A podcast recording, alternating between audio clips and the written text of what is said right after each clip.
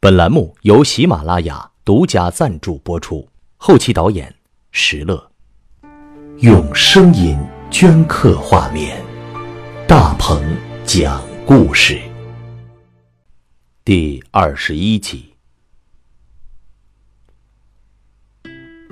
领班儿看我掏出了钱来，他脸上立刻恢复了春光灿烂。他压低了声音说。谢了啊，早点这样不就没事了吗？哎呀，你要说林优这丫头啊，来了才几个月，她人长得那么漂亮，总能吸引不少的客人。不过呀，谁都不敢对她动手动脚，因为她那双眼睛啊，瞪圆了，太吓人了，就像有鬼附在她身上似的。我听说昨天晚上有个秃头喝醉了，真跟他动手了，却没想到被人英雄救美给抢走了。哎，可惜昨天晚上我不在呀，真是有钱能使鬼推磨。领班的这些话使我沉默了片刻，似乎林优身上确实有这些特质。我点点头说：“嗯。”非常感谢你，呃，你知道他的电话和住址吗？有。领班掏出手机查了片刻，然后把林优的手机号码和住址都告诉了我。我又一次谢过这个家伙，就躲到酒吧的一个角落里，看着落地玻璃外的城市的雨景。我掏出手机。拨通了林优的号码，手机铃声响了几下，我忽然听到一个清脆的女声：“Hello，哎，你是林优吗？还记得昨天半夜酒吧里那个救你的人吗？”“啊，是你啊，我还没来得及谢你呢。”他在手机里的声音非常的清脆。使我有些措手不及，我只能试探着问道：“嗯，我现在能和你谈谈吗？在手机里吗？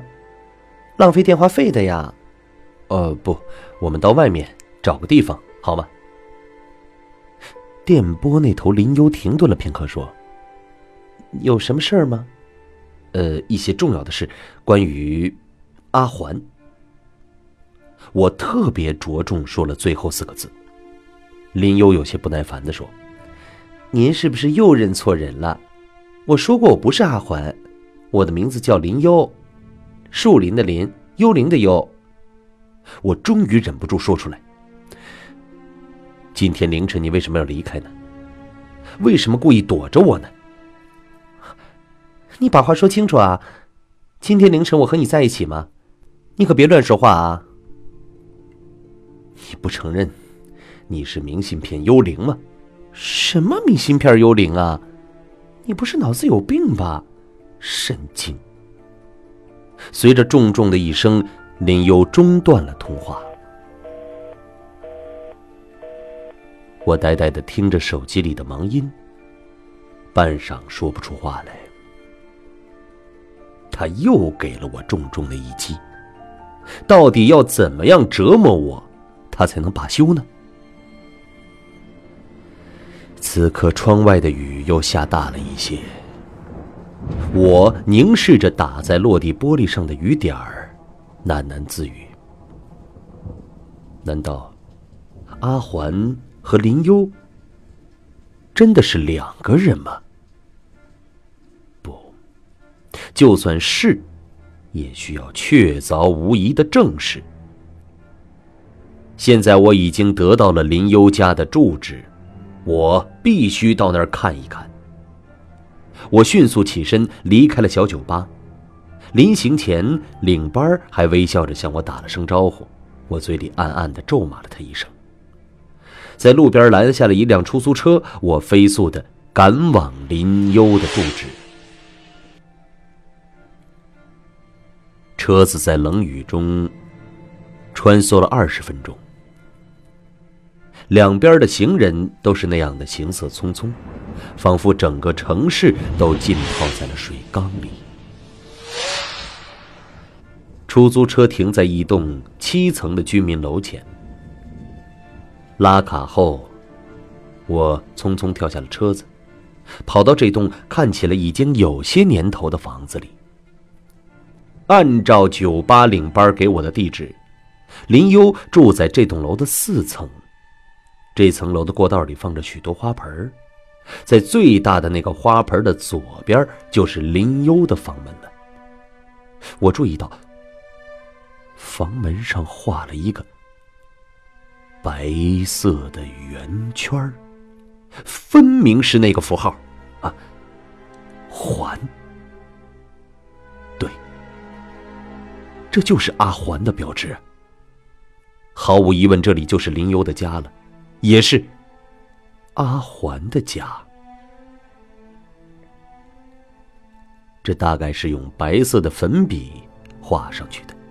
所以显得特别的醒目，乍看上去啊，就像门上装了个猫眼儿。门上画的这个符号，却让我想起了《一千零一夜》里阿里巴巴和四十大盗的故事。当强盗准备向阿里巴巴动手的时候，就在他家门前画了一个这样的记号，但阿里巴巴。在他的女仆和所有人家的门上都画了同样的一个记号，这样四十大盗就不知道向哪家下手了。同理可推，如果这个环画到每家每户的门上，或许幽灵就找不到回家的门了吧？我暗暗的苦笑了一下。都到了这种时候了。还在想这些奇怪的问题，真是要命我没有发现门铃的迹象，只能用手指关节敲了敲门，但敲了好一会儿，里头也没反应。我记得领班说林优今天他不上班的呀。要是不在家的话，那就是在外面晃悠了。他到底到哪儿去了呢？我又掏出手机打给他，但手机铃声响了许久，林优他就是不肯接听。哎，又白跑了一趟。正当我看着门上的环，无奈的要回去的时候，短信的铃声突然响了起来。我翻开手机一看，居然是林优的手机发来的短信。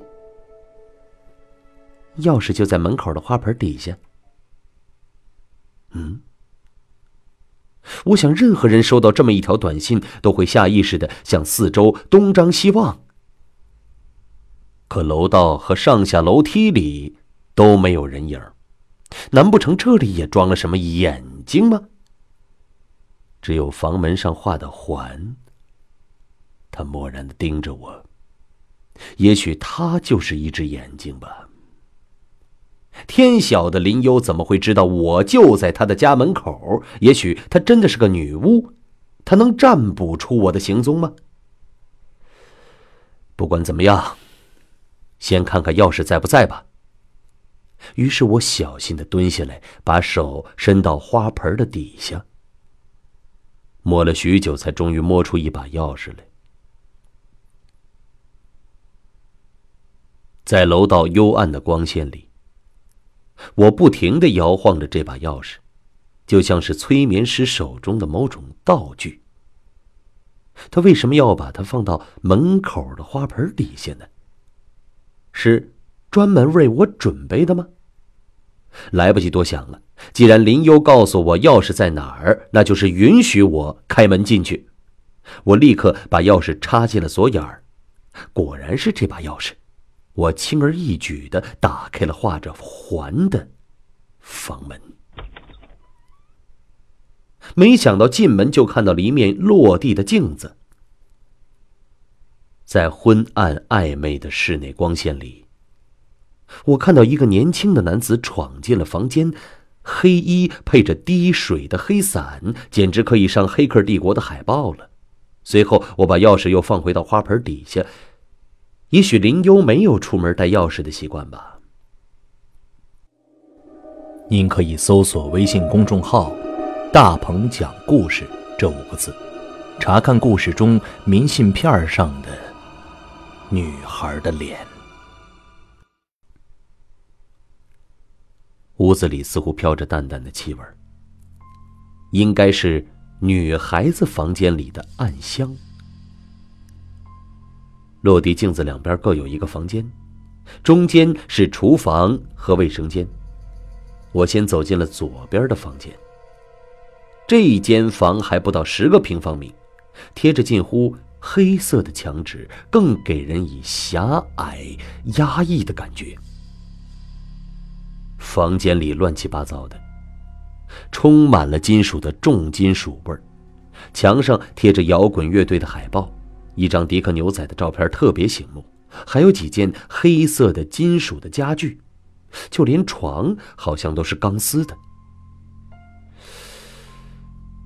这就是林优的房间了吧？看着更像是摇滚酒吧呀。屋子里堆了许多的碟片。没看到电脑，但一套音响还算不错。可我并没有看到林优自己的照片，这让人感到有些奇怪了。通常长得漂亮的女孩都会在屋里贴许多自己的预照。房间窗户看起来不大，黄昏时分，雨天的光线被这窗户窄窄的收进来。照出了一块方形的光亮，而屋子其余部分呢，则笼罩在阴暗之中。看着这房间的光线，我情不自禁的脱口而出：“黑色的幽灵。”然后我离开林幽的房子，从玄关的落地镜子前穿过，走到右边的那间屋子，一片白色的世界。当我踏入这房间的第一眼，就被白色的墙壁、白色的家具、白色的床罩迷住了眼睛，仿佛到了北极雪国之中。是啊，这里和林幽黑色的房间相比，完全是另一个世界的。除了茫茫的白色之外，几乎看不出其他颜色。我如履薄冰的走了几步。生怕会陷到雪地里去。屋子里边没有过多的摆设，没有电视机，也没有电脑，也看不到任何照片。家具和床都是木头的，涂着白色的油漆，简单而朴素。整个房间收拾的一尘不染，似乎完全脱离了这个时代。如果说对面是黑色的林幽，那么这里就是白色的阿环了。白色的阿环，我又想起了那条凌晨的小街，阴冷的路灯下，一身白色的滑雪衫，白色的风雪帽，裹着那传说中的明信片幽灵。是的，阿环是白色的，他究竟是明信片幽灵，还是世外仙珠寂寞林呢？或许魔鬼与天使往往共用一个躯壳。我无奈的摇了摇头，我退到进门处的落地镜子前，看着左边的黑和右手边的白。黑色的林幽和白色的阿环，这可真是个奇怪的家呀。左边的房间像黑色的酒吧，至于右边的房间，与其说它像医院的病房，不如说更像是死人的灵堂。黑与白，这两种最简单的色彩。在此组成了这个梦境般的房间，果然是个黑白意境啊！此刻，窗外的夜色渐渐降临了，我忽然感到自己是那样的无助，就这样被围困在黑与白的城墙里。哎，我不知道自己该到哪儿去啊！是回到苏天平那布满了眼睛的房间呢，还是去黑夜的街头寻找明信片幽灵呢？或是跑到地铁，发现车厢玻璃上若隐若现的小枝呢？这个时候，我的意识恍惚了。情不自禁的走到阿环的白色的世界里，轻轻抚摸着雪地般的床单仿佛自己已身处晶莹的北国。于是我像喝醉了一样倒了下来，躺在那白色的床单上，仰面对着同样颜色的天花板。夜幕笼罩着房间，窗外雨声凄迷。又是一个漫长的旅程的开始。倒在阿环的大床上，我忽然发现自己像个迷路的孩子。也许我们每个人都是孩子，都在这巨大的城市里迷路了。我们只想找一个安静、窃窃私语、彼此相爱的地方。怎么回事？怎么会有方便面的气味呢？眼睛虽然闭着，意识也处于恍惚中，但鼻翼却抽动了起来。一股浓烈的气味钻到我的鼻孔里，从咽喉飘到我的胸膛中。对，这就是方便面的气味。这个气味唤醒了我的大脑，也唤醒了我沉睡中的胃。哎，原来我是饿了，肚子迅速难受了起来，迫使我睁开了眼睛。一道白色的灯光映入瞳孔，在梦境般的幻影中，我看到一双黑色的眼睛。那是明信片幽灵的眼睛。幻影渐渐化为现实，而那张脸也不再模糊了。他正俯下身子看着我，脸颊一侧的头发垂到我的脸上。你终于醒了，阿环，他青涩的嘴唇动了几下。我的神经似乎迟钝了许多，几秒钟后才听到他的话，同时感到他口中吹出的气息来。我向他眨了眨眼，但仍然说不出话。只见他白色的人影似乎在漂浮，黑色的发丝如水蛇般的游走。意识终于清醒了过来。我记得在黄昏时分，按照地址，我找到了林优的家。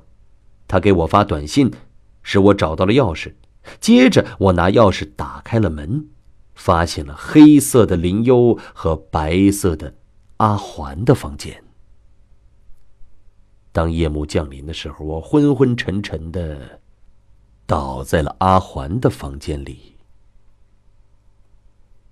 现在我正躺在这张白色的大床上，身上盖着一条毛毯，衣服还是完整的。哦天哪！我居然在明信片幽灵的床上睡了一觉，不知道还发生了什么呢？想到这儿，我终于挣扎着爬了起来，掀开身上的毛毯，张开嘴巴，只感到喉咙发痒。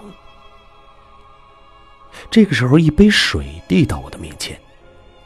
来不及说谢谢，我捧着杯子就喝干了水。